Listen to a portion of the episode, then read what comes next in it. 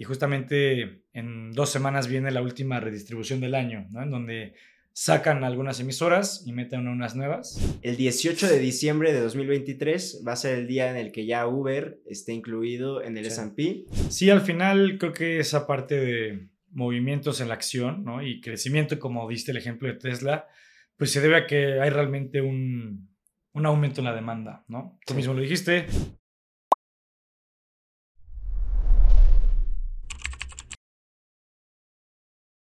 ¿Qué tal mis estimadas y estimados? Bienvenidos a una nueva mesa de análisis eh, de las últimas ya del año, ¿no? Y estoy aquí pues como cada semana eh, con el buen Baruch. Baruch, bienvenido. Muchas gracias, Mike. Pues yo creo que ya quedan pocas, yo creo que esta semana que vamos a, comentar y la siguiente, ¿no? De movidas eh, del año, ¿no? Ya vamos cerrando un poco con, con lo más relevante que nos puede dejar el 2023. ¿Cómo ves esa parte? Sí, la verdad es que ya viene el último sprint de cosas importantes que van a pasar en el mercado en estas últimas dos semanas. Claramente que de repente va a haber noticias eh, o demás que estaremos comentando, pero pues eh, ya cosas macro y como tal también eh, los fondos de inversión empiezan a tener menos actividad. La verdad es que sí las vacaciones realmente afectando un poco a todo el mercado financiero, se vuelve más lento, el volumen baja bastante, eh, entonces pues hay que estar atentos a, lo que llegue a salir, ¿no? Justo mencionas algo importante de movimientos en los fondos de, inversión, y es que justamente pues el S&P 500, ¿no? Que es el ETF más importante, hay muchos fondos, ¿no? Que replican ese índice claro. y que tienen se me fue la palabra, pero pues como cambios trimestrales, ¿no? Este, redistribuciones. Y justamente en dos semanas viene la última redistribución del año, ¿no? En donde sacan algunas emisoras y meten unas nuevas y van, va a entrar justamente al índice, pues una empresa que yo creo que todos nosotros conocemos, ¿no? Como lo es Uber. ¿Cómo ves en general esta parte de que Uber entra al S&P 500? Pues sí, justo como lo comentas, entra Uber, eh, no estaba antes, la verdad es que esto siempre ayuda a que las acciones tomen fuerza, debido a que muchos fondos de inversión, como bien comentas, tienen que comprar estas acciones, debido a que no las traen en su portafolio, ya que eh, los fondos replican literalmente eh, el SP y como no estaba antes incluida, pues lo van a tener que comprar en cantidades fuertes, ¿no? Entonces, Uber claramente ya tuvo una subida fuerte en cuanto salió la noticia de que lo iban a incluir en el SP 500, pero también déjame comentarte que eh, en el día que se incluye es muy importante porque realmente también hay movimientos fuertes en la acción, hay que estar al pendiente. El 18 de diciembre de 2023 va a ser el día en el que ya Uber esté incluido en el S&P. Entonces hay que estar muy al pendiente de cómo fluctúa todo esto. Cuando le pasó a Tesla, que lo incluyeron en el S&P, las acciones tuvieron un alza magnífica.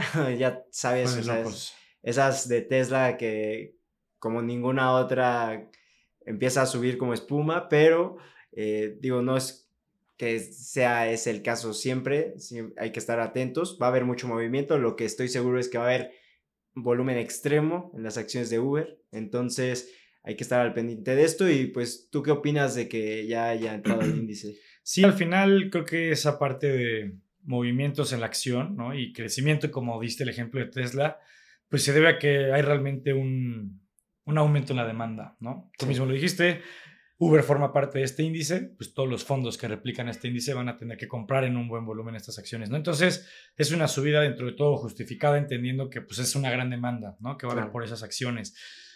Es interesante siempre esto porque muchas veces preguntan qué necesita una empresa para entrar al S&P 500 y es una serie de factores, ¿no? Pero los principales es pues que llegue a cierta capitalización de mercado, ¿no? Al final el S&P 500, recuerden, es el índice de las 500 empresas más valiosas de Estados Unidos. Uber vale 120 mil millones de dólares por ahí, para que se den una idea, ¿no? De más o menos cuánto debería valer una empresa de S&P 500 y también que cumplan cierto número de trimestres con utilidades, ¿no? Que era algo que le estaba costando mucho trabajo a Uber desde que existe la empresa. Sí.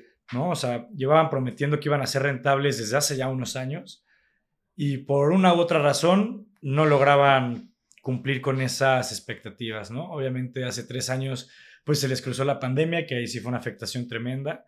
Eh, pero pues digo, el tema de que Uber debió ser rentable debió ser ya hace muchos años realmente. Sí, justamente se les ha cruzado diversos factores, como bien comentas, la pandemia, eh, y de repente ya pasa esto, no hay tanta, eh, tanto movimiento en el mundo en cuanto a pues, viajes, movimientos de que incluso en la misma ciudad y demás, y obviamente que frenó el crecimiento de pues, no solo Uber, de muchísimas empresas pero justo ya Uber ha estado reportando varios trimestres una buena utilidad y ya es este un candidato para entrar, entonces vamos a ver eh, cómo le funciona ya estar dentro de este índice, aunque pues ahora, si ya estaba en el ojo del huracán de que todo el mundo estaba al pendiente, pues ahora que ya está en el S&P, todavía más, ¿no?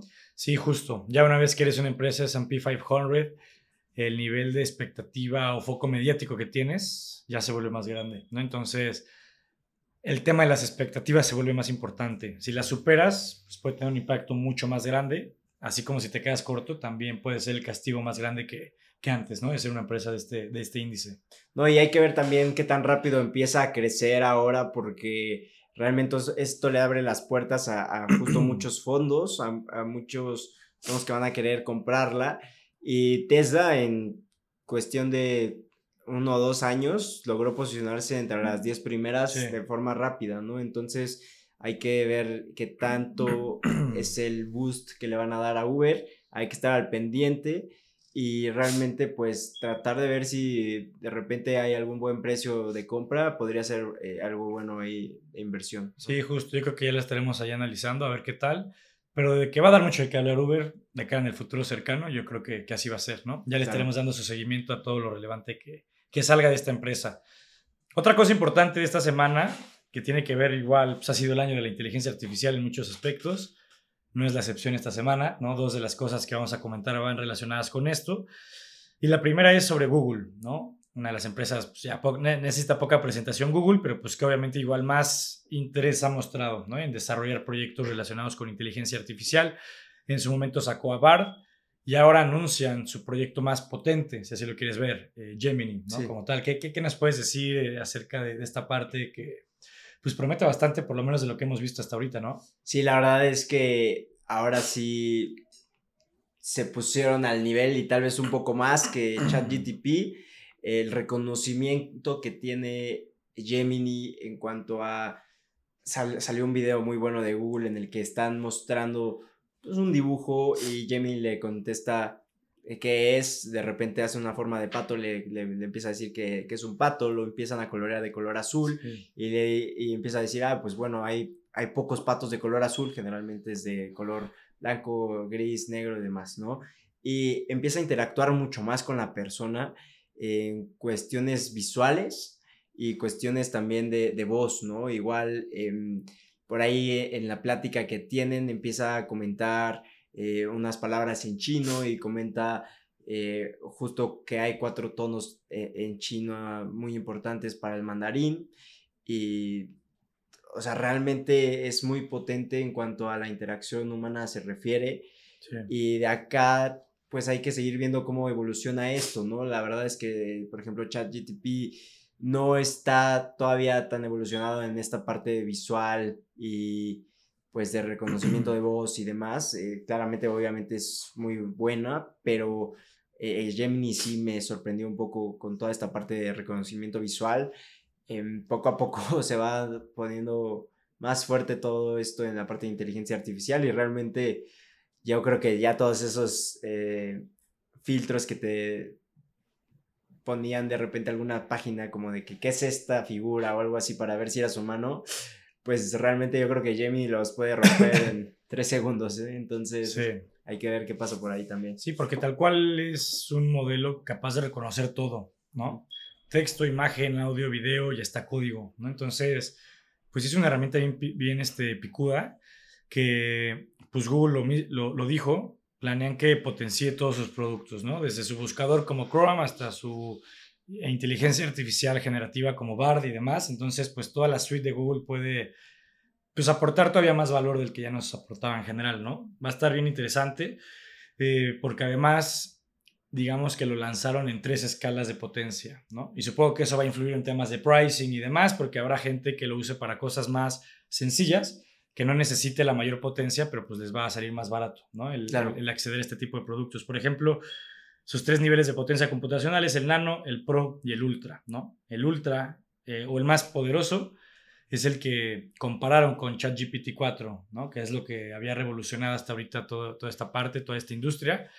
Y en 32 pruebas que compararon, en 30 ganó la parte de Gemini, la, la versión más potente, ¿no? Entonces, pues como tú lo dijiste, se ponen al nivel y probablemente por encima. Ahora sí que también falta que pues la prueben una masa crítica de usuarios, ¿no? Como tal. Sí, y justo esta conexión que bien comentas que va a tener con BART va a hacer que pues pueda llegar a esta masa crítica de personas y realmente, eh, pues sí, ya como tal el buscador de Google va a ser potencializado al mil, ¿no? De repente ahí vas a poder decirle, ¿sabes qué? Tengo esta foto de tal lugar, eh, dime dónde es o lo que sea, no sé, ahí realmente ya es algo que no podemos ni imaginar de forma fácil lo que vamos a poder hacer con esta tecnología. Entonces, hay que estar muy al pendientes de, qué sigue pasando acá y pues cada semana, como bien dices, comentamos un, avance diferente, esto va muy rápido. Eh, pero pues hay que sí, estar muy atentos a, a, qué sigue. Justo, ¿no? Y esto, pues a ver qué tanto boost le da a Bard, porque Bard se estaba quedando muy corto comparado con, con ChatGPT, con Llama de Facebook, con Anthropic y demás. Entonces yo creo que esto sí va a poder, sí va a poner a Bard, pues digamos que en el top de, de, de estos lenguajes, ¿no? Por así decirlo, de, modela, de, inteligencia artificial. Habrá que ver pues, justo cómo evoluciona esto. A día de hoy ya está integrado en Bard, a día de hoy es gratuito, tengo entendido, ¿no? Entonces eso le va a permitir atraer a muchos usuarios curiosos y que muchos en esa curiosidad van a decir, considero esto mejor que ChatGPT, igual o peor, y ya a partir de ahí pues se va a estar repartiendo el mercado como tal, ¿no? Sí, la competencia va a estar fuerte, esto va a ayudar a la tecnología a crecer de forma rápida. Em, como lo veníamos comentando todas las semanas que, hemos estado hablando de, temas de inteligencia artificial últimamente, es algo importante que, que tener en el radar. Y también, bueno, para comentar esta semana, igual AMD anunció su chip más poderoso hasta el momento, que literalmente está hecho para ser un excelente catalizador para la inteligencia artificial, ¿no? Entonces, ¿qué nos puedes comentar de ahí? Sí, creo que la, la demanda que está teniendo este tipo de, de, chips, más la que va a tener, es indudable, ¿no? O sea, que va a ser muy eh, cotizado todo este asunto. Ya se vio con Nvidia, ¿no? Todo este año y Nvidia pues controlaba, ¿no? Cómodamente este mercado. este anuncio pues lo que hace es yo creo que algo bueno para los, los clientes, por así decirlo, que utilizan estos, este tipo de chips y una posible amenaza para Nvidia, ¿no? Que pueden empezar a perder cuota de mercado. Sí. AMD siempre ha sido al final su competidor principal, ¿no? Desde, desde hace un rato hacen chips o tarjetas gráficas, ¿no? GPUs como tal, como lo hace Nvidia. Eh, entonces, pues, digamos que esto alimenta ¿no? la rivalidad que hay entre ambas empresas.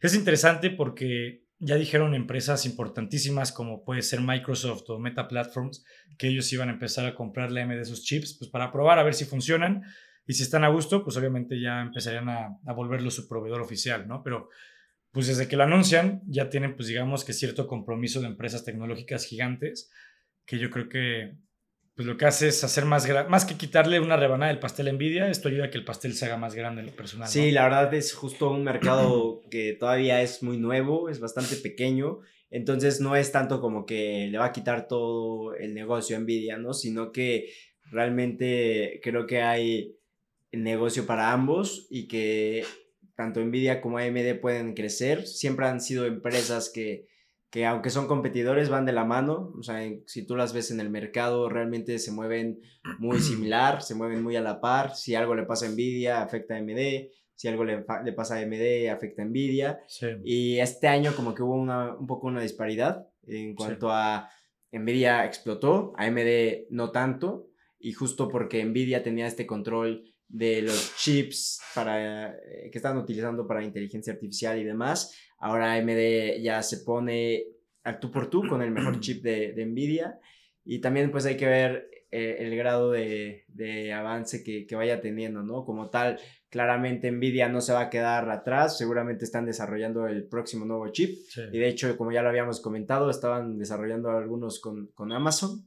Entonces, eh, pues hay que ver qué tan bueno es eh, el siguiente paso de Nvidia y esta, pues, competencia sobre los chips que hacen todo, toda esta parte generativa de inteligencia artificial posible, eh, pues solamente va a seguir creciendo, ¿no? Esta competencia y realmente la tecnología ahí se va a exponenciar. Sí, tocas un punto clave de que se pone al tú por tú con el mejor chip de Nvidia, que es el H100. Y hay un dato interesante, y es que este nuevo chip que AMD anunció, en teoría puede reducir bastante los costos de entrenar los modelos de inteligencia artificial y se dice que va a tener hasta dos veces más memoria que el mejor chip de Nvidia. Entonces, en temas de costo, procesamiento y demás, apunta a ser la alternativa superior. Como tú dices, seguramente Nvidia está trabajando en algo que no tardaría en anunciar, pero a día de hoy esta sería la, alternativa superior en este sentido. ¿no? Entonces, es una de las razones del por qué, como te decía, Meta Platforms, Microsoft, OpenAI, pues ya hicieron pues, pedidos sobre esto. ¿no? Entonces,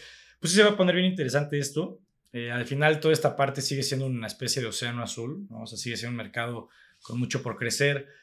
Está lejos, ¿no? De estar saturado de oferta, básicamente. Claro, sí, la verdad es que es algo que hay que estar muy atentos. Realmente todavía estamos en los inicios eh, de todo, toda esta movida de inteligencia artificial, no solamente en cuanto al software que desarrollan eh, las empresas como Google con Gemini, con BART, las empresas como OpenAI que desarrolla ChatGTP, sino que también el motor detrás que hace que funcione, ¿no? Que son los chips, semiconductores demás. Eh, todas estas empresas van a estar entrando eh, en este mercado y no solamente pienses que va a ser Nvidia y AMD, sino al rato va a salir Micron, al rato va a salir este TSM. Intel, no sabemos. Exacto. Entonces, cualquiera de estos desarrollos de, de semiconductores, cualquier empresa de semiconductores puede entrar es claramente que es eh, importante la tecnología que tiene Nvidia y que tiene AMD, por algo son líderes en el mercado, pero pues no tardamos en, seguir viendo toda esta evolución, ¿no? Sí, va a estar bien interesante eso. Personalmente hablando, me daría gusto si Intel se empieza a meter en esta contienda y le va bien, porque Intel pues, está resurgiendo de las cenizas, ¿no? Tuvo una década bien complicada y apenas parece ser que se está recuperando, por lo menos su acción ha tenido un muy buen año igual. Eh, y pues a ver qué tal, ¿no? A ver qué, qué, traen, porque al final de cuentas esta competencia, pues lo que puede hacer es reducir costos para los clientes y mejorarles pues el valor agregado que reciben de estos productos, ¿no? sí, de cualquier forma Intel se va a ver beneficiada de una forma u otra. Tal vez Intel no saque el mejor chip, pero Intel es el que maquila los chips para Nvidia, AMD y demás, ¿no? Entonces pues va a haber mucha demanda sobre los chips de estas compañías que realmente al final tiene que maquilar eh, Intel o tiene que, maquilar Taiwan Semiconductors. Taiwan Semiconductors es el principal maquilador. Y ahí también entra ya un tema político, como saben, pues Taiwán ahí trae temas con China, obviamente que no puede caer en control chino el mayor productor de semiconductores del, del mundo, entonces pues por muchos lados vamos a tener cosas interesantes que estar viendo por acá en cuanto a todo lo que tiene que ver con semiconductores y de ahí todo lo que se va a relacionar con lo próximo que viene en inteligencia artificial. Sí, de hecho ahorita que mencionabas estos temas políticos, pues también el gobierno de Estados Unidos le ha mostrado su apoyo a Intel, ¿no? Que le está ayudando para pues la construcción de su planta o fábrica, que si no me equivoco, debería estar lista para el 2025, creo. Sí. Puede que 24, pero si no, dejémoslo en 25, pero pues el punto es que es una empresa que está recibiendo el apoyo del gobierno pues para un proyecto que va a ayudarles a su crecimiento en general. Sí, justamente esta noticia salió ya, tiene un poco de rato, un, año, un año y medio, que Estados Unidos iba a financiar una buena parte de la mega fábrica que iba a construir Intel, porque realmente lo que quieren hacer es ya dejar de depender de, por ejemplo, Taiwan Semiconductors en la construcción de chips, ¿no? En la maquilación de, los mismos y realmente ya tenerlo en el mismo Estados Unidos, dentro del país y que ahí se haga todo, toda esta producción, ¿no? Entonces, pues como tal, esa noticia sí que ya tiene bastante tiempo, pues ahora toma un poco más de importancia, ¿no? Por todo lo que tiene que ver con pues con esta parte de, de, carrera en semiconductores para mejorar la inteligencia artificial. Sí, justo, ya tiene rato esto porque pues desde la pandemia, ¿no? El tema de los semiconductores se volvió algo delicado al nivel de que ya lo consideran tema de seguridad nacional en Estados Unidos, ¿no? Sí. Eh, entonces habrá que ver que pues es una industria que va a seguir creciendo mucho, al final semiconductores y derivados pues se necesitan para todo lo tecnológico que hay a día de hoy, ¿no? Y ya pónganse a pensar con cuántos dispositivos tecnológicos no convives en tu día a día, ¿no? La realidad es que ya todos traen un chip para funcionar. Exacto, porque tú podrías pensar, solo es mi computadora y mi celular, pero para nada, ¿no? Este micrófono ahí tiene algo, eh, hay monitores en esta oficina que tienen algo, coches, refrigeradores que igual ya cada vez les empiezan a meter más temas inteligentes, ¿no? Claro. Eh, tú amas una Alexa, y al final dispositivos pueden sobrar, ¿no? Que convives en, tu día a día en Sí, de hecho, bien lo comentas, hubo un rato en la pandemia en el que los semiconductores empezaron a ser escasos y Tesla no pudo producir coches, porque realmente los coches de Tesla necesitan no solamente un chip, varios chips, y no tenían cómo producirlos, ¿no? Entonces ahí se frenó totalmente un mercado de coches eléctricos porque no había semiconductores, ¿no? Entonces ahí, como se imaginarán, funciona para todo, como bien comenta Mike, y es importante, todavía toma más importancia ahorita con todo el tema de este software de inteligencia artificial que se está desarrollando, ¿no? Sí, Tesla se afectó y aún así fue de las automotrices menos afectadas, ¿no? Para ver que estuvo feo el asunto 2021 sobre todo, creo que fue el peor momento de, de, esta escasez, ¿no? Pero pues está, está interesante. Yo creo que es lo que podríamos platicar ahorita de esta semana. Y ya hablando de qué cosas se vienen también la próxima semana, pero recuerden, este lo grabamos siempre el día jueves. El día de mañana hay unos datos económicos importantes, ¿no? Sí, viene el non-farm payrolls otra vez. Es importante eh, debido a que pues, es, es, uno de los dos indicadores más importantes que toma en cuenta la Fed para sus decisiones. Es el non-farm payrolls y el dato de inflación, ¿no? Entonces, va a tomar mucha más importancia porque justamente la próxima semana se junta todo prácticamente junto con mañana, ¿no? Mañana es el dato de non-farm payrolls y el martes me parece que es martes. el de inflación. Y el miércoles sale la Fed a tomar la decisión de política monetaria. Entonces, pues justo van a tener estos dos datos frescos para tomar su propia decisión, ¿no? Sí, justo lo que decíamos al inicio del episodio esta semana que está pasando y la siguiente, creo que sí van a estar movidas y ya es con lo que cierra el año, ¿no? El martes se presenta o se reporta el dato de inflación, en donde pues espera, pues que se confirme, por así decirlo, que el enfriamiento.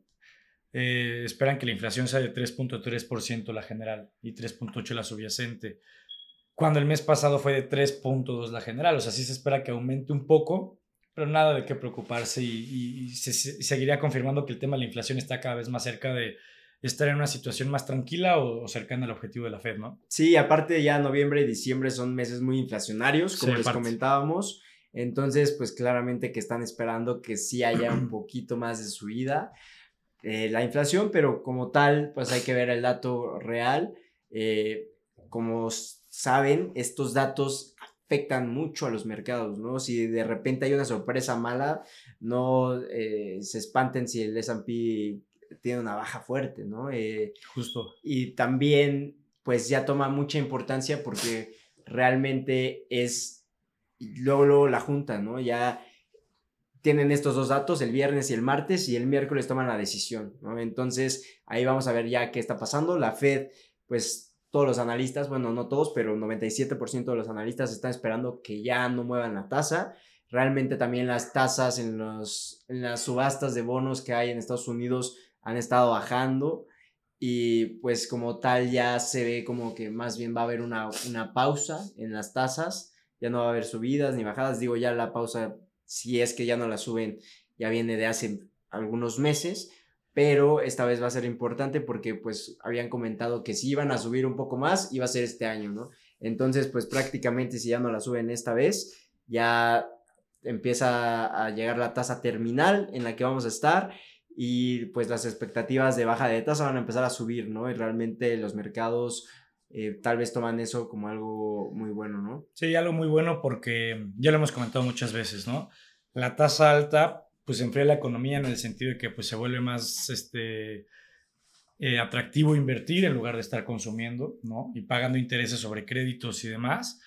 Pues ya que se llegue a la expectativa de que la tasa ya llegó a un techo, pues justamente puede favorecer en ese sentido, ¿no? A día de hoy la tasa está en 5.5% y como dices, si la mantienen ya sería la tercera junta consecutiva que la mantiene. Entonces, pues sí, ya el mercado pues está pues previendo esta situación y se empieza a ver reflejado en diferentes instrumentos financieros como lo puede ser el TLT, ¿no? Que lo hemos comentado un par de veces aquí y que le damos un seguimiento mucho más este, detallado con los miembros Wealth, ¿no? Claro que este instrumento se mueva a la inversa, por así decirlo, con la expectativa de las tasas, pues ha tenido un par de semanas bastante buenas, que va alineado con esto de que muchos dentro del mercado piensan que ya se llegó a un techo, ¿no? Sí, de hecho este puede ser un gran catalizador para justamente los bonos, el que realmente ya haya una pausa concreta en las tasas y aquí puede empezar a entrar bastante fuerza eh, en pues justamente esta subida de precio de bonos, ¿no?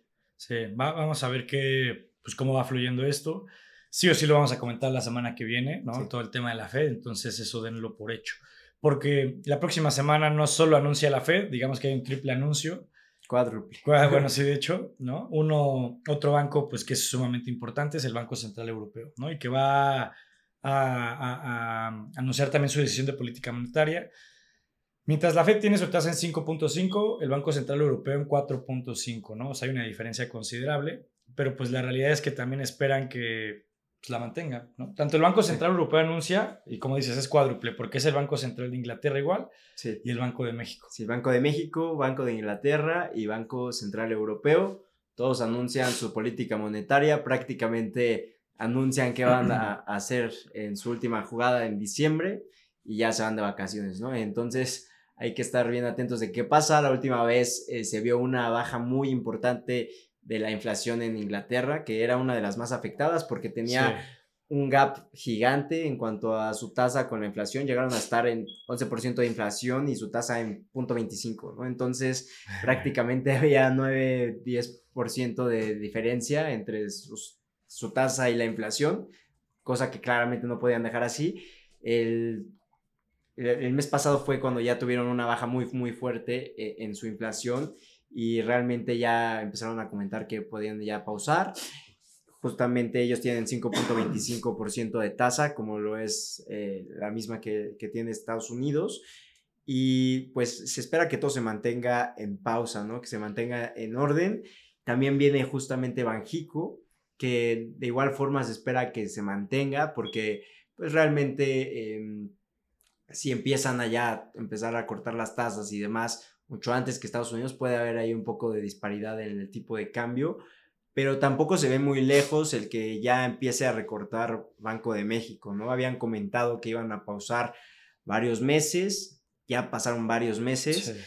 Y yo veo muy cerca que Banco de México pueda empezar a bajar tasas, ¿no? E incluso los, o sea, los bonos que han estado saliendo últimamente ya traen tasas más bajas. Sí, ya muchos pagan menos del 11% en México, ¿no? Eh, y justo, creo que la expectativa está puesta en que el Banco de México va a empezar las, las reducciones hasta el primer trimestre del año que viene, ¿no? Que pues ya puede ser más pronto que, que tarde. Recuerden, son expectativas, al final pueden cumplirse o no. Pero sí es casi un hecho, ¿no? Que Banjico va a empezar un poquito antes que la Fed, probablemente, porque pues el diferencial de tasas aquí sí es muy grande al final, ¿no? Sí. O sea, México paga mucho más que Estados Unidos. Entonces, digo, eso tiene ya muchas implicaciones este, pues, en diferentes variables de la economía, ¿no? Habrá que ver, también eso lo estaremos comentando, que seguramente va a dar mucho de, de, qué hablar en general. Pero es lo que podríamos comentar ahorita de lo que se viene para la próxima semana. No sé si tú quisieras agregar algo más ahorita antes de terminar. No, como tal, pues nada más estar atentos mañana eh, al dato que les comentamos. Bueno, mañana, hoy que estamos grabando, pero ellos cuando lo estarán escuchando ya habrá sido el, el viernes anterior, ¿no? Sí, justamente el viernes 8 eh, de, de, diciembre, pues va a ser el dato, ya lo habrán visto, vamos a ver bastante el mercado y de igual forma el lunes yo creo que va a estar un poco tranquilo, esperando la eh, el dato del martes justamente de la inflación y el miércoles de la Fed muchos datos juntos, hay que estar atentos al mercado. La verdad es que va a ser algo volátil estos próximos días, entonces pues hay que tomar eh, medidas ahí de, seguridad. ¿no? Sí, es un pequeño sprint final antes de que se acabe el año, ¿no? No hay que, no, no hay que hacer que pase desapercibido, van a ser cosas importantes que pues van a moldear gran parte del camino inversionista o de los mercados del 2024, ¿no? Al final nos va a dar muchas señales como tal. Pero pues sí, espero que les haya gustado este episodio, que les haya sido útil esta información. Y pues recuerden, ya si quieren un seguimiento mucho más personalizado con todo el tema desde su situación financiera personal y ya todo el tema de una estrategia de inversión que vaya más alineada a todo lo que buscan, ¿no? Sus objetivos, su perfil de riesgo y demás, nos pueden buscar en Instagram y les podemos resolver todas las dudas que puedan llegar a tener acerca de la membresía de Bullground Wealth, porque estamos por cerrar el 2023, ya empezar el 2024 y pues qué mejor que hacerlo pues, pues con un plan, ¿no? Mucho más detallado de qué puedes hacer con tu dinero que pues, te pueda ayudar a alcanzar tus diferentes objetivos financieros. Pero pues bueno, cualquier duda que tengan, se las podemos resolver con mucho gusto. Pero pues ya sin nada más que agregar, mis estimados y estimados, nos vemos en la próxima mesa de análisis, pues para seguir discutiendo un poco, pues todo lo que pasa en los mercados como tal, ¿no? Nos vemos el próximo jueves. Cuídense mucho.